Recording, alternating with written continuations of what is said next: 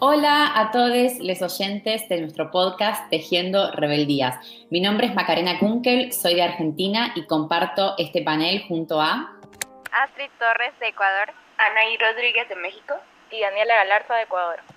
Este es el tercer episodio de la segunda temporada de Tejiendo Rebeldías y el tema que les traemos para debatir y para problematizar son las masculinidades. Para empezar podemos definir a la masculinidad como ese conjunto de características que la sociedad supone que definen a los hombres, a los varones, al género masculino. Y creemos que como punto de partida el concepto de masculinidad hegemónica es interesante para pensar a las masculinidades. Este concepto fue propuesto por una socióloga australiana de apellido Connell y mm, de alguna forma lo que trató de explicar con el concepto de masculinidad hegemónica es que es lo que legitima en algún punto, lo que ayuda a sostener al patriarcado, es lo que garantiza la opresión sexista, la posición dominante de los varones y la consecuencia de subordinación de las mujeres y, otras identidades de género, ¿no? Este concepto lo que busca es explicar y dar ejemplos de por qué los varones eh, sobre todo los varones cis heterosexuales, logran mantener los roles sociales dominantes. Y esto en algún punto tiene mucho que ver con lo que hemos venido hablando en otros episodios, de los estereotipos y roles de género, de la socialización sexista, de las violencias de género que vivimos, eh, de la construcción de los vínculos sexoafectivos y del amor romántico. Y pensamos que, todo esto en algún punto tiene que ver con una construcción cultural que idealiza a la virilidad masculina, ¿no? Desde muy chicos a los varones eh, se los viste de azul, se les enseña a no quejarse, a no mostrarse vulnerables, porque eso es ser débiles, a no mostrar sus sentimientos como la ternura, eh, a no pedir ayuda, ¿no? A ser autosuficientes, a estar siempre activos eh, a nunca confundirse ni, no saber de un tema, a, expresarse a través de, la violencia, a, conquistar a mujeres como algo casi compulsivo, em, a luchar y, a reafirmar su, estima a través de, la violencia y de la opresión a, otras personas, eh, características como la competitividad constante, la agresividad, Em, la comodidad dentro de los roles y estereotipos de género. Creemos que todo eso en algún punto constituye a la masculinidad hegemónica, que en esta cultura de tanta desigualdad entre los géneros, de alguna forma se sostiene por eso y por esa acoparación del poder.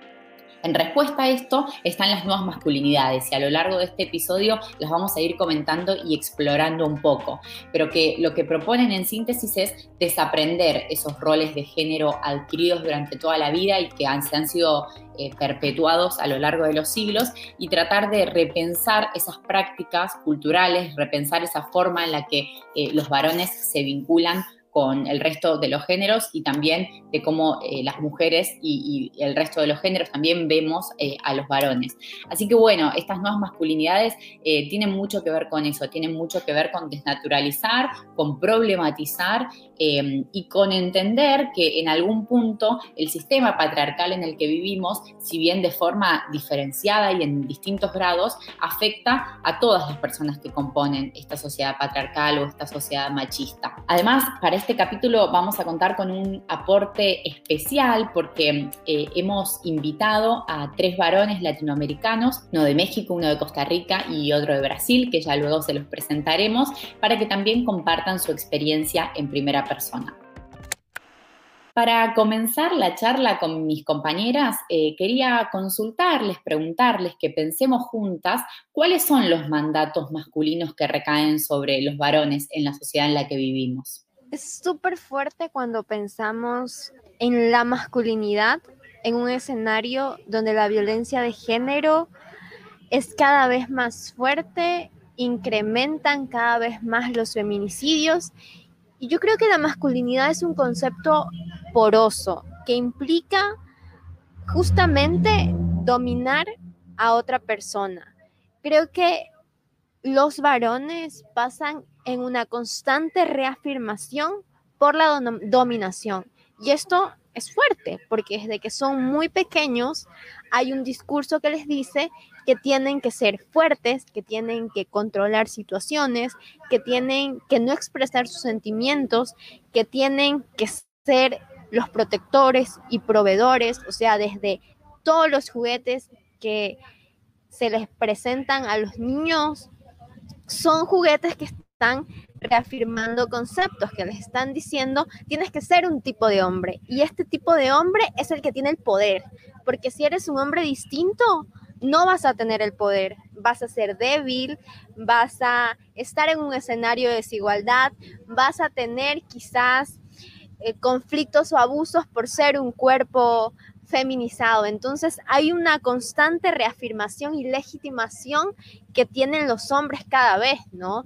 Y pasa mucho que cuando están peleando dos varones, nunca se golpean sus partes, o sea, sus genitales, ¿no? Y esto va porque la masculinidad está ahí reafirmado. O sea, sabes que puedes pegarle ahí y ganar la pelea, ¿no?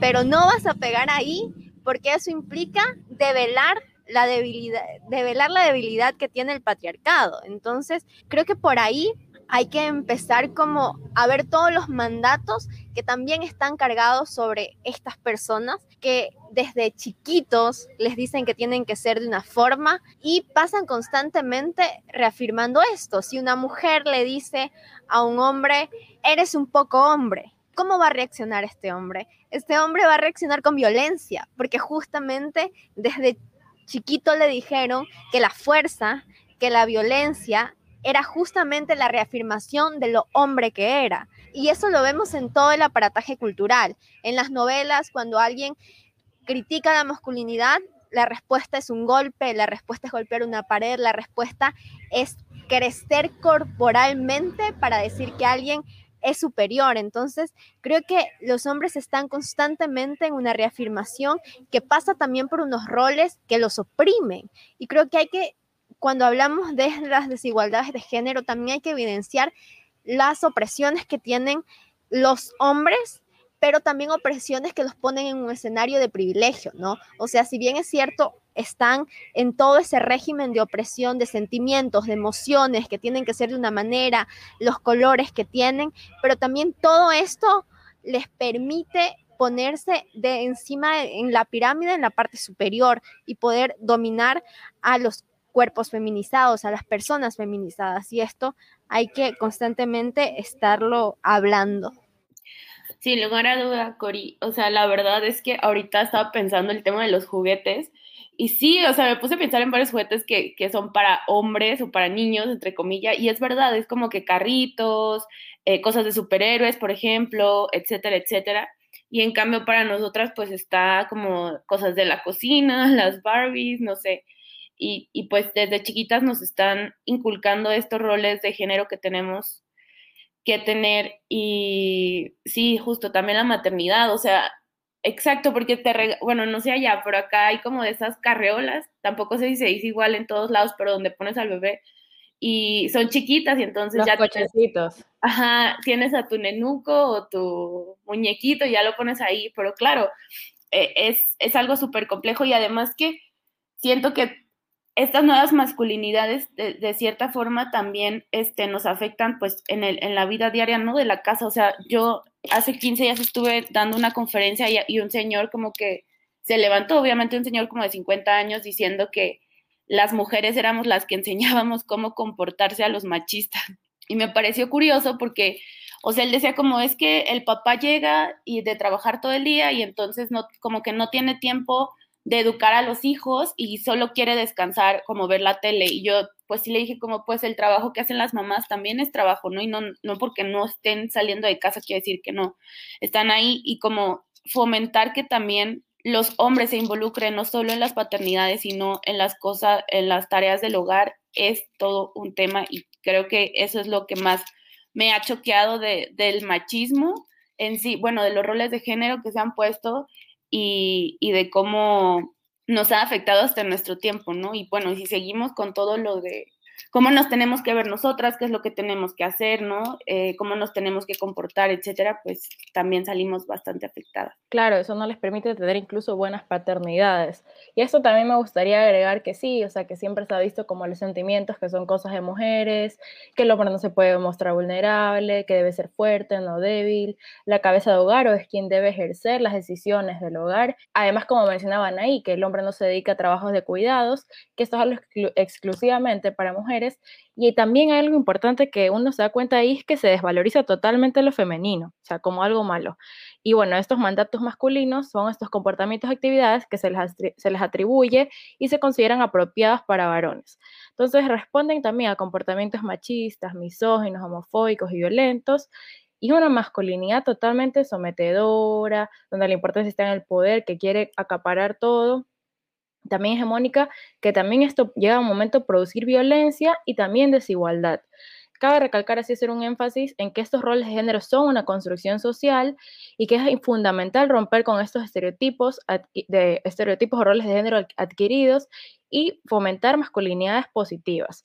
Eh, algo que también se escucha mucho eh, en estos tiempos es que se habla de las masculinidades frágiles y cuando hay ciertas cosas, por ejemplo, ay, esto, si haces esto eres menos hombre y se busca atacar, ofender y ridiculizar ciertas acciones que responden a estas reglas impuestas por el machismo, que, o sea, no los hace menos. Es importante comprender que las masculinidades se viven de maneras distintas y que no hay una sola forma de ser varones. Totalmente, estoy de acuerdo con lo que vienen diciendo mis compañeras, pero creo que si bien eh, lo que tratamos de construir es masculinidades y feminidades también diversas, creo que lo que nos ha enseñado el patriarcado es que hay una sola forma de ser varón, ¿no? Una forma que es pensada súper falocéntrica, súper machista, en muchos casos misógina, y eso es lo que tenemos que tratar de construir em, si pensamos en un feminismo que busque terminar con la opresión sexista Em, que, yo sí creo que, afecta a todas las personas porque vivir en una sociedad tan violenta em, y tan opresiva, eh, en algún punto nos afecta a todos y, tan más si lo pensamos desde un punto de vista de la interseccionalidad, porque la verdad es que eh, el machismo y el sexismo no nos afecta a todas las mujeres o a todas las feminidades de la misma manera. Eh, de la misma forma que no todos los varones están en una misma situación de privilegio y por eso tenemos que pensarlo interseccionalmente, pero en cualquier caso sí creo que mm, eh, los medios hegemónicos, los poderes concentrados y, la cultura, de algún punto de vista hegemónico, lo que han tratado de hacer es que pensemos que hay una sola forma de ser varones y que aunque quizás ya las mujeres no, no aceptamos eso que recibimos o problematizamos esa eh, masculinidad hegemónica, eh, a los varones se les ha hecho creer que esa es su valía, o sea, que lo que los fortalece como varones es no, no llorar, ser proveedores, eh, ser violentos, ser así como medio sacados cuando algo les molesta y tenemos que, construir otra forma. Pero bueno, creo que, esto nos lleva como a la segunda pregunta disparadora, que es em, con qué comportamientos creen que se relaciona la figura del típico macho en contraposición con la figura eh, de, la, de dama o, de la, o lo que se espera de las mujeres. Y en ese sentido está bueno también que empecemos a pensar en la construcción de nuevas masculinidades, en la construcción de masculinidades no hegemónicas y, que pensemos qué recomendaciones tienen para un varón que quiere deconstruirse, que quiere repensarse, que quiere eh, tener una masculinidad que no sea la masculinidad hegemónica. Sí, justo con este tema creo que hay que tener mucho cuidado y trabajarlo con pinzas, porque siempre se habla de que si los hombres pueden ser feministas o no, cómo va la deconstrucción de los hombres. Y creo que es importante que lo masculino empiece un proceso de deconstrucción y de reconocer los privilegios que tienen, pero que también más allá de reconocer los privilegios que tienen, su posición sea de traicionar al patriarcado, porque hay muchos hombres, muchos varones que dicen, bueno, sí, reconozco mis privilegios, les apoyo para que haya equidad, pero es un apoyo mucho desde el discurso, pero es importante también que estas masculinidades contrahegemónicas realicen acciones en sus entornos, ¿no? Yo creo que parte de traicionar al patriarcado, de romper el pacto y de estar en lugares donde evidentemente nosotras no podemos estar hablando, porque sí, hay espacios específicamente habitados por lo masculino. Y ahí es donde creo que estas masculinidades contrahegemónicas deben empezar a romper este pacto y a través de las acciones, de sus discursos, poder interpelar a otros varones para que puedan cambiar y puedan cuestionarse. Yo creo que la deconstrucción inicia con el cuestionamiento de dónde estamos ubicados, ubicades y de qué es lo que queremos hacer, si queremos continuar con nuestros privilegios o no. Y sería como muy sencillo decir, sí, quiero continuar con mis privilegios, ¿no? Pero creo que también va por la conciencia de que estos privilegios provocan daño y violencia hacia otras personas, que en este caso serían mujeres, disidencias, cuerpos feminizados. Entonces creo que va por ahí, que ¿y qué recomendación yo les daría? Pues que siempre estén cuestionándose y que también se generen redes de apoyo, porque no es fácil ser un traidor al patriarcado. Ser feminista no es fácil, ¿no? Nos ha costado un montón. Entonces, traicionar al patriarcado desde lo masculino tampoco es sencillo. Es es incómodo y creo que deben armarse redes y, que puedan continuar, pero que tampoco nos pidan a las feministas que estemos ahí apoyando e impulsando esas redes. Creo que es un tema de organización también, un tema de, de apoyo y de reconocer los privilegios para accionar. No estoy diciendo que vayan a crear un movimiento social político que se llame masculinidades contrahegemónicas, ¿no? O sea, creo que, que es un proceso de, de deconstrucción y de reconocer que obviamente va a estar apoyado y va a ser aliado del feminismo. Coincido totalmente con Cori. Eh, justamente en ese capítulo de los hombres pueden ser feministas, yo dije que no podían serlo y aún me mantengo en eso, pero creo que este es un buen lugar, bueno, es un gran espacio donde pueden este, hacer sus contribuciones, a lo mejor a, a, una pequeña y también a una gran escala, pero en, pensando, por ejemplo, en el trabajo, ¿no? De repente no mansplainear a sus compañeras, no adjudicarse ideas que dijeron las chicas porque creen que, que no las van a tomar en cuenta, porque eso también pasa muy seguido, que estás en una junta de trabajo y una mujer dice una idea y nadie la pela, pero luego dice la misma idea un hombre y todas eh, es tomada en cuenta, ¿no? Ese tipo de, de acciones a lo mejor muy chiquitas y que lo pueden hacer en su día a día, creo que podría contribuir a que estas masculinidades eh, hegemónicas, que, que también a, ellos les hace este, bastante mal, pues empiecen a deconstruir. No es fácil, la verdad es que ser feminista también es muy pesado. O sea, para mí ha sido como todo un viaje que de repente ves una película que te gustaba mucho, una serie, y te empiezas a cuestionar diez mil cosas y dices, oh, todo esto está mal, hay tantos estereotipos, etcétera y es pesado porque a veces quisieras como solo verla, pero pues ya una vez, ahora sí que una vez empezándote a deconstruir, es, es un proceso que, que va a ser constante por toda tu vida. Entonces, pues solo como decirles eso, que se tengan mucha paciencia también, que de repente, eh, a pesar de que llevas años viendo temas feministas, por ejemplo, en mi caso y todo, pues claro que cometo errores, Claro que aún este, tengo varias este, conductas que no necesariamente son lo mejor para el feminismo, pero el chiste es, este, digamos, reconocerlas e intentar cambiarlas y a partir de ahí pues generar un ambiente más propicio para todas nosotras. Totalmente, justo ahora que mencionabas ese ejemplo, yo, yo tenía una idea similar. Y es que sí, o sea, Desaprender es posible y como todo proceso toma su tiempo o cuesta al inicio, pero yo creo que es importante entender que el proceso de construirse es un proceso constante, no es como que dices, bueno, hoy día ya terminé, ya estoy. O sea, no, es todo un proceso pero una vez que la persona lo aprende, eh, o sea, como que lo tiene presente, ya reconocerlo es mucho más fácil. Y entonces uno decide no y se opone al machismo en cualquiera de sus formas. Entonces hay veces en que la gente dice, ay, pero es que hay machismo en todo. Y que bueno, lamentablemente también es así por el tema del patriarcado. Pero, o sea, ya una vez que uno lo reconoce, que los hombres y los varones puedan reconocer el machismo y, y comprender totalmente que es algo que nos afecta a todos, ya uno se cuestiona y toma acciones contra el mismo. Y esto también me recuerda un poco el concepto ¿no? de Rita Segato, el mandato de masculinidad, que también lo mencionamos en episodios anteriores. Y bueno, si tuviese que dar recomendaciones, sí, o sea, yo creo que también cuando yo o sea, empecé a involucrarme, yo veía mucho el feminismo a veces desde afuera y admiraba mucho, pero no, no, no, no tomaba como que la decisión de empoderarme y decir, sabes que sí, me voy a comprometer con el, el movimiento. Eh, lo que empecé a hacer mucho es a leer, como informarme sobre el tema y conversarlo con mis compañeras. O sea, esas todas inquietudes y dudas que me surgían. Entonces yo recomiendo lo mismo, que lo conversen y lo hablen con otros varones. Como decía Cori, o sea, hay personas que están pasando por el mismo proceso que tú, si se forma entre redes, conversarlo y tomar acciones. O sea, lo importante es eh, no solamente reconocerlo, sino también, o sea, el momento de decidir y decir, sabes que no, no voy a normalizar estas actitudes machistas y las rechazo, como, como lo compartíamos antes, ¿no? Eh, y contribuir a que existan espacios libres de estereotipos de violencias, y eso les va a permitir a los varones poder expresarse, ser más libres, a compartir responsabilidades, tener mejores paternidades, donde la empatía, la empatía es fundamental, y bueno, las nuevas masculinidades buscan contribuir a esta igualdad de género.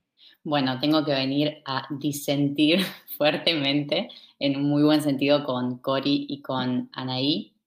Yo creo en un feminismo para todo el mundo, yo creo que los varones tienen que ser feministas, yo creo que la única forma de transformar verdaderamente la sociedad en la que vivimos y no convertir, convertirnos en meras eh, personas que emiten discursos o que intentan a través de la palabra y a través de grupos cerrados de mujeres transformar la realidad, es generar un, feminismo para todo el mundo, es generar un feminismo en el que varones, mujeres y personas de todos los géneros formen parte, porque a mí me parece que el feminismo lo que busca es terminar con la opresión sexista y que para terminar con la opresión sexista necesitamos que participen todas las personas de una sociedad. Creo que este es un debate eh, ya muy antiguo dentro de, la sociedad y que mm, están muy bien todas las posturas, pero estoy convencidísima que la única forma de concretar un feminismo interseccional, un feminismo que no solo mire la opresión sexista, sino que también preste, atención a otros tipos de opresiones como la de clase, la de raza, la de religión, la de las corporeidades y todo, es un feminismo que sea verdaderamente popular y es un feminismo que entienda que si no participan los varones activamente, si no construimos masculinidades feministas, si no les dejamos eh, que formen parte de este movimiento transformador y si estamos todo el tiempo tratando de establecerles límites a cómo se involucran al movimiento, no vamos a cambiar las cosas. Así que yo eh, creo que ya lo estaba bastante convencida cuando grabamos el capítulo sobre si los hombres pueden ser feministas y cada vez lo estoy más y, cada vez estoy más convencida de que eso es lo que tenemos que, difundir y a los varones que quieren serlo les recomiendo que se acerquen a ámbitos en los que se crea que los varones pueden ser feministas y que se como tales y que entiendan que, esa capacidad de ser un sujeto o una sujeta que quiere terminar con la opresión sexista también les corresponde a ellos. Y que claro que va a ser mucho más incómodo porque para eso van a tener que renunciar, no solo renunciar a muchos de los privilegios que tienen, no todos los varones tienen el mismo grado de privilegio porque evidentemente por algo existe el concepto de interseccionalidad, pero además van a tener que, o sea, problematizar el rol que ocupan, problematizar muchas de sus prácticas, eh, dejar de hacerlas, construir nuevas masculinidades, o sea, todo eso es un súper proceso. Y se dice mucho, pero no nos vengan a pedir a las mujeres que les expliquemos, o sea, no, obviamente que no nos vamos a poner de maestras de los varones, pero loco, si queremos cambiar las cosas también nos tenemos que comprometer a eso, también nos tenemos que sentar con nuestros primos, con nuestros novios, con nuestros hermanos, con nuestros padres. Y muchas de las cosas sí, evidentemente vamos a tener que contarles en primera persona cómo las vivimos y vamos a tener que escucharlos a ellos cómo la vivieron en primera persona. Em, y además, o sea, hay varones trans, hay varones homosexuales, hay varones que sufren un montón de opresiones también y, pensar que, no pueden ser feministas o que no pueden estar igual o, con las mismas ganas que, que, nosotras de participar del feminismo me parece una postura como inviable para conseguir un, una verdadera transformación. Así que yo creo que sí, varones que están escuchando esto tienen derecho a reconocerse como feministas y, si queremos cambiar las cosas necesitamos que lo empiecen a hacer, que cuestionen sus privilegios, que apoyen la lucha de las mujeres y de las diversidades y que apuesten a construir una sociedad distinta con justicia de género, con igualdad, con con, libertad para que cada quien viva la vida que desee vivir. Yo solo quería como adicionar algo. Yo a diferencia del podcast anterior donde hablamos de si los hombres pueden ser feministas o no, yo he vivido mi evolución y creo que evidentemente pueden ser feministas porque es un movimiento político y social no tiene un dueño específico, una dueña que diga, no, tú, varón, sí, no puedes ser feminista. ¿Por qué no? Porque es una postura también, es una postura social y política. Y creo que de ahí partimos en que sí, hombres se pueden identificar como feministas. Sin embargo, yo sí creo, y ahí era lo que decía que hay que cogerlo con pinzas, porque tienen que pasar su deconstrucción, ¿no? Y la deconstrucción pasa por reconocer los privilegios que tienen de acuerdo a su posición de clase, si son personas racializadas, o sea, hay como varios factores, pero también de que no men a la marcha, no vayas, puedes quedarte haciendo los trabajos del cuidado si tienes si si hay, alguien en tu casa, ¿no? O sea, creo que pasa mucho por reconocer cuál es tu lugar para poder accionar dentro del feminismo. Entonces, justo decía, hay que sospechar cuando el varón cis deja a la hermana haciendo los trabajos del cuidado y quiere ir a una marcha. O sea, por ahí, por ahí creo que hay que irnos pensando, ¿no? Cómo, como varón cis, si tienes la posibilidad de hacer los trabajos del cuidado y que tu hermana, tu mamá, tu prima puedan asistir a hacer la revolución, pues también es ese, también es ese es un lugar importante, ¿no? Históricamente las mujeres nos hemos quedado haciendo los trabajos del cuidado para que los hombres salgan a hacer la revolución. Entonces creo que hay que empezar también a dialogar y ver cómo podemos articular este movimiento social y político donde las mujeres estamos reivindicando nuestra posición de romper el sistema y que claro, no podemos hacerlo solas o distanciadas de los hombres porque obviamente necesitamos que se construyan y necesitamos crear sociedades justas y sin opresiones de género. Entonces, iba más por ahí mi comentario. Sí, yo creo que en realidad son como dos planos distintos. O sea, por un lado está el plano teórico y conceptual de si creemos que los varones tienen que formar parte activa del movimiento con las particularidades propias de que son el sujeto privilegiado dentro del sistema patriarcal, lo cual eh, estamos todas de acuerdo. Y después otro debate es eso cómo se da en la práctica, ¿no? Cómo se da en la práctica de acuerdo a cada sociedad y a cada ámbito de participación y cómo el movimiento feminista se da en cada ciudad, en cada país, en cada región, etcétera. Y de ahí, si hay varones que utilizan esas etiquetas para en realidad hacer falsos aliados y todo, es como una problematización más práctica pero, por ejemplo, cuando decís esto de chequense en su casa, bla, bla, bla, o para que las mujeres puedan salir, bueno, también dentro de las mujeres feministas hay un montón de diferencias y hay un montón de utilizaciones que hace el mercado y el capitalismo de, como del discurso feminista y de liberación de la mujer para seguir perpetuando opresiones de clase, opresiones racistas, opresiones de religión, opresiones de, los cuerpos. Entonces, ¿cuán, a ver, el, el movimiento feminista en gran parte se construyó a partir de que algunas mujeres blancas, privilegiadas de clase media alta con títulos profesionales salieran a marchar y que a sus pibes, a sus hijos, se los quedaran cuidando empleadas domésticas migrantes. Entonces, en algún punto, por eso creo que es importante la, interseccionalidad, porque también para que muchas de nosotras eh, o, de, las quienes crearon y teorizaron al principio el feminismo lo hayan eh, llevado adelante, tuvo que haber mujeres oprimidas. Y por eso ahí para mí me parece muy importante la categoría de clase, la categoría de migrantes, la categoría de raza. Em, con lo cual, o sea, estoy de acuerdo con esto que decís, Cori, y, me parece que, que es lindo que, en el proceso que llevamos ya casi un año de hacer el podcast hayamos ido problematizando tantas cosas. A mí también me pasa que hay temas en los que pensaba de una forma y ahora lo pienso distinto y, creo que, bueno, que eso también tiene que ver con que el podcast eh, transcurre en paralelo a nuestra vida y a lo que vamos cambiando de lo que pensamos y que también es una forma de, aprender y de retroalimentarnos entre nosotras y entre las personas a las que invitamos. Y por eso, como...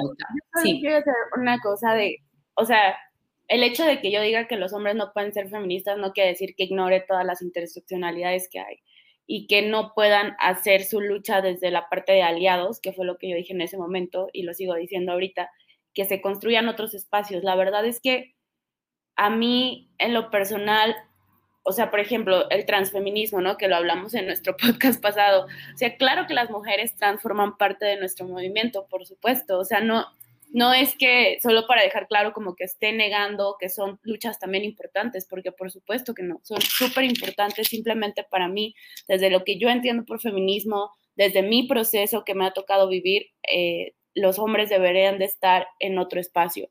Y claro que son aliados, por supuesto que son aliados, si no soy TERF, no soy este trans, trans excluyente, obviamente. Pero. No, sabemos, ya sabemos. Pero, ajá, pero eso, o sea, como que entiendo que vivimos en una sociedad y que claro que se necesita también a los varones para que esto caiga, que dejen, acá en México hubo una campaña muy fuerte que era como rompe el pacto con los políticos. Entonces, obviamente se necesita, ¿no? Están ahí porque estamos interactuando todo el tiempo, pero justo desde el tema de hoy, que eran nuevas masculinidades, desde esos espacios pueden construir y empezar a, vivir su proceso como muchas de nosotras lo empezamos a vivir en cierto tiempo y otras apenas lo van a empezar o están ahí en el viaje. Entonces, pues solo como eso, o sea, claro que tengo conciencia de que hay que hablarlo desde la interseccionalidad y que hay otras luchas y por supuesto que sé que la comunidad LGBT más ha, tenido también sus propios problemas y que no ha sido nada fácil su camino, pero para mí justamente ahí está el movimiento LGBT, ¿no? Que, que, está luchando para que tengan sus derechos y demás y que somos hermanas y que lo vamos a apoyar siempre y así, pero pues solo dejar claro eso. Claro, totalmente. Bueno, sí, eh, yo también comparto que el feminismo es para todo el mundo y creo que esto es lo importante, que sigamos hablando de estos temas en diferentes espacios. Ahora lo hacemos en un podcast, pero estoy segura que cuando vamos a una reunión o nos vemos con compañeros también lo, lo hacemos y lo discutimos y lo debatimos.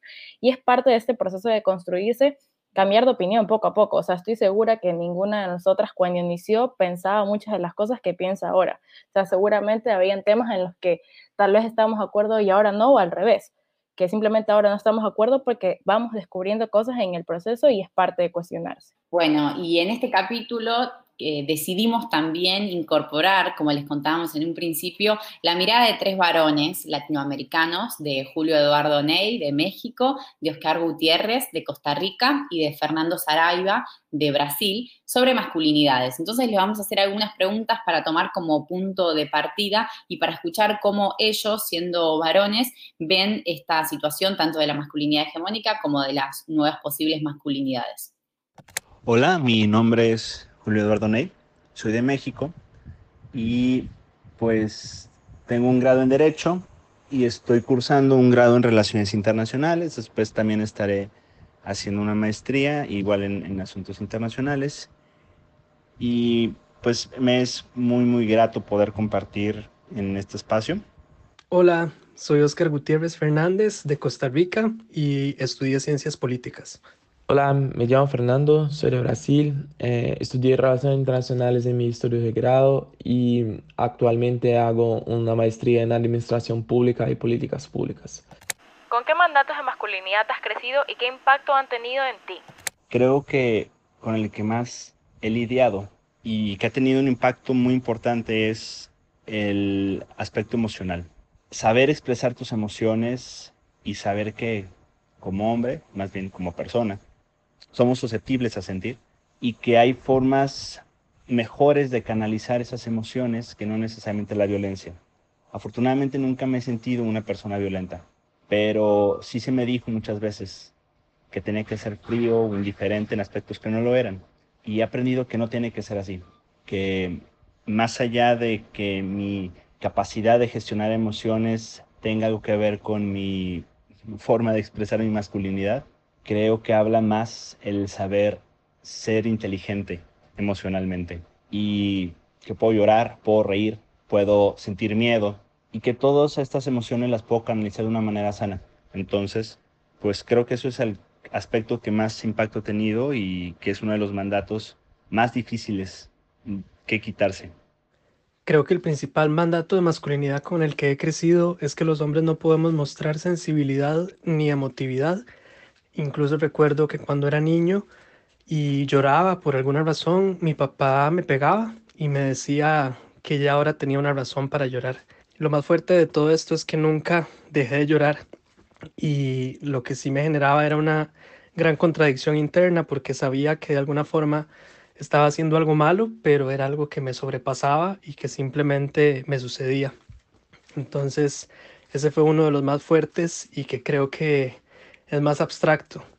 Y ya pensando en cosas más concretas, también los mandatos de qué estudiar, por ejemplo, había una gran presión sobre mis hombros para que fuera abogado o médico, lo cual es muy extraño, yo sé, porque ya hoy en día son carreras totalmente mixtas, pero en mi familia y sobre todo, como les digo, del lado de mi papá había una gran presión para que yo continuara como un rol de proveedor y que tuviera cierto desempeño y sobre todo que siguiera un estilo de vida muy tradicional y convencional. Entonces, ese fue quizás lo que más me costó romper y, y bueno, conllevó grandes consecuencias también en mis relaciones familiares.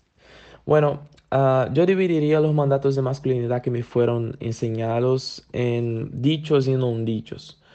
Eh, creo que los dichos serían frases como hombre no, no llora y los hombres tienen que ser fuertes y defender su, su, honor a todo costo, ni que sea peleando. Y los no dichos, por ejemplo, serían, eh, un ejemplo que me, que me, viene a la cabeza es uh, las tareas domésticas. Yo nunca, mi papá nunca me, me, dijeron, mira, tú no, no, vas a hacer las tareas domésticas, pero yo nunca tuve que hacer, nunca me fue enseñado, entonces, um, bueno, yo tuve que aprender solo después. Yo creo que este tipo de mandatos um, tienen un impacto muy grande en la en, la, en el lado psicológico y psicosocial de, de, los, de los hombres. Y para, para mí uh, fue muy duro uh, llegar en una, una fase de, de, la vida que yo, eh, por ejemplo, enfrentaba algunos problemas psicológicos y yo tenía en mi, cabeza este tipo de, mandato. Me dije, no, mira, hombre no llora, hombre no, uh, no, no es flaco, no, no, no es débil.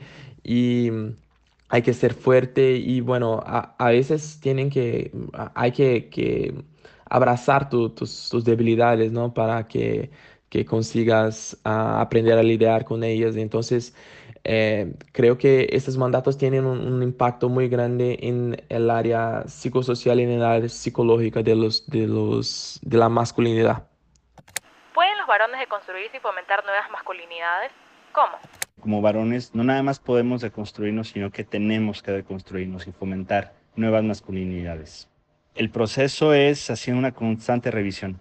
Muchas veces damos por sentados estos comportamientos. Y ha tenido esto una influencia muy significativa en, en la vida eh, colectiva y a nivel, a nivel masivo, porque, por ejemplo, muchas veces se escucha decir que a los hombres también nos matan, pero pues nos matan otros hombres generalmente por crímenes violentos que tienen que ver con la incapacidad que tenemos como hombres de gestionar nuestras emociones y no es a través de la violencia, lo cual estamos viendo que tiene una repercusión directa en un aspecto de seguridad pública. Entonces, pues no nada más es que podamos, sino que también urge hacerlo. Por ejemplo, a mí me ha servido mucho darme cuenta de estas realidades, tenerlas dimensionadas y darme cuenta que tanto compartiendo y contagiando de la necesidad y haciendo saber este tipo de, de cosas puede ayudar a, a que entendamos la urgencia de esto, porque creo que es la clave, saber que es algo necesario y que es la manera en la que podemos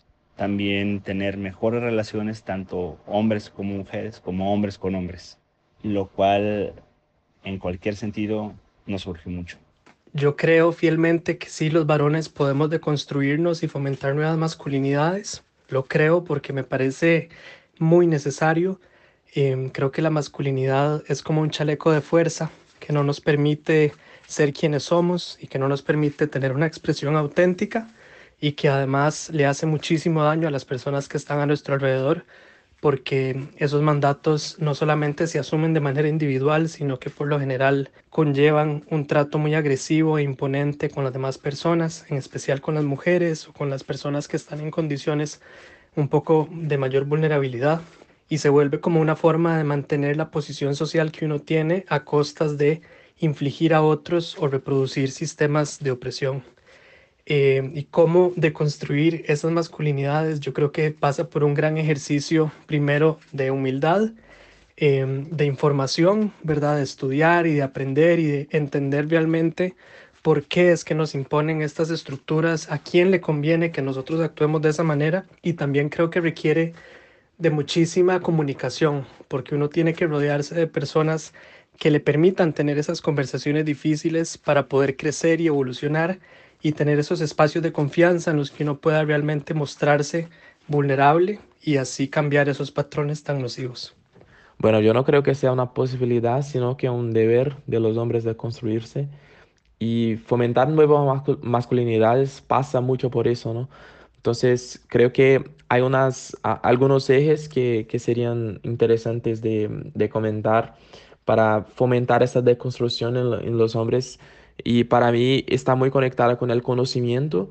Entonces, bueno, el, constante conocimiento de, herramientas para, para, trabajar su propia masculinidad y para fomentar nuevas masculinidades es muy importante. Y creo que son dos, los otros dos son conectados, que son ah, autoconocimiento y seguridad. Entonces, cuanto más, cuanto más los hombres van teniendo un proceso de autoconocimiento más profundo, van desarrollando una, seguridad mayor que les va a, llevar en un camino de, eh, en dirección a la deconstrucción. Y bueno, hay algunas actitudes como que son más, más prácticas, más prácticas y bueno, eh, sería para mí funcionó muchísimo psicoterapia, entonces para conocer mis, eh, mis orígenes de forma más, un poco más eh, completa, creo que cambiar experiencias con, con, otros hombres en este proceso de, de construcción también es muy importante, pero creo que la más importante eh, de todas sería huir a las mujeres, porque, bueno, la deconstrucción en, no solo en el ámbito de género, pero en, el ámbito racial, em, étnico, pasa mucho por, eh, está muy conectada con la autoridad. Entonces, eh, tener una experiencia con el otro que es distinto, que es diferente, creo que es muy, muy importante en este proceso de deconstrucción. Bueno, y luego de haber escuchado los aportes de Julio, de Oscar y de Fernando, llegamos a nuestra parte favorita del podcast, que son las recomendaciones. Sí, justo hoy les traigo una recomendación sobre cine documental que la pueden encontrar en los EDOC. Hay películas que han sido súper interesantes relacionadas al tema de las masculinidades y yo les recomendaría la sombra de un dios de Nauer. Es una película de Alemania que justamente hace una exploración y deambula a través de la religión y la espiritualidad para eh, reconocerse e identificar lo que implica la masculinidad en los sectores, sobre todo de poblaciones alejadas de la urbanidad mi recomendación va a ser dos en uno, que es una cuenta de Instagram que se llama De Machos a Hombres, que está increíble. Habla justamente de estas nuevas masculinidades y ahí mismo hay un post que dice que, eh, que habla sobre la, la, caricatura Rugrats, que creo que en español se llama Aventuras en Españoles. Y la verdad es que cuando estaba leyendo el post dije, sí es cierto, porque justamente esa caricatura como que aborda temas eh, quitando estereotipos, por ejemplo, a los hombres de que los, eh, los, papás eran los que se encargaban en algunos casos del trabajo de cuidados o este que justamente había más de una de un tipo de familia o de repente los personajes hacían preguntas de por qué los hombres no podemos usar falda y se ponían faldas y demás. Creo que sería bueno como volver a verla. Si no la han visto, véanla, la verdad está increíble y pues sigan a la cuenta porque les va, les va a ayudar a su proceso de deconstrucción. Este, todos los días ponen posts muy buenos que te hacen reflexionar. Buenísimo, yo también tengo la misma recomendación de la cuenta, pero específicamente una guía, pero con lo que comentabas de esa publicación, la verdad es que a mí también me encantó mucho. Y bueno, sí, la cuenta en Instagram es de machos a hombres del Instituto para el Desarrollo de Masculinidades Antigemónicas, IDMAH, y podrán encontrar en las historias destacadas con el nombre de reto, hay una campaña que hicieron de 21 días de cuidado, donde se promueve realizar actividades que se enfocan en el autocuidado, cuidado de nuestros espacios y de relaciones para los varones geniales las recomendaciones. Mi recomendación es un capítulo de un libro, un capítulo de un libro que creo que ya recomendé en la primera temporada, que se llama El feminismo es para todo el mundo, de la autora afroamericana Bell Hooks. Y el capítulo 12, puntualmente, se llama Masculinidad feminista. Recomiendo este libro porque si bien la autora eh, en muchos de sus escritos habla del rol de los varones en el movimiento feminista, Puntualmente este libro es de acceso libre en Internet, entonces si ustedes ponen el nombre, la editorial Traficante de Sueños tiene el PDF de acceso libre para una difusión del conocimiento y del pensamiento feminista eh, no comercializada. Así que les recomiendo en lo referido a las masculinidades eh, la, obra de Bell Hooks en general y particularmente el capítulo 12 del libro El feminismo es para todo el mundo. Bueno, sin más, nos vamos a despedir de este tercer episodio de la segunda temporada del podcast Tejiendo Rebeldías. Les invitamos a que dejen sus comentarios, sus aportes, sus críticas, sus miradas en el Instagram arroba efecto y nos vemos en un próximo episodio con mis queridas compañeras eh, Daniela, Astrid y Anaí. Queremos que sigas tejiendo rebeldías con nosotras. Porque las luchas se sienten, Se viven, se sueñan. y se tejen de manera conjunta. Este programa es una producción de Efecto Latán.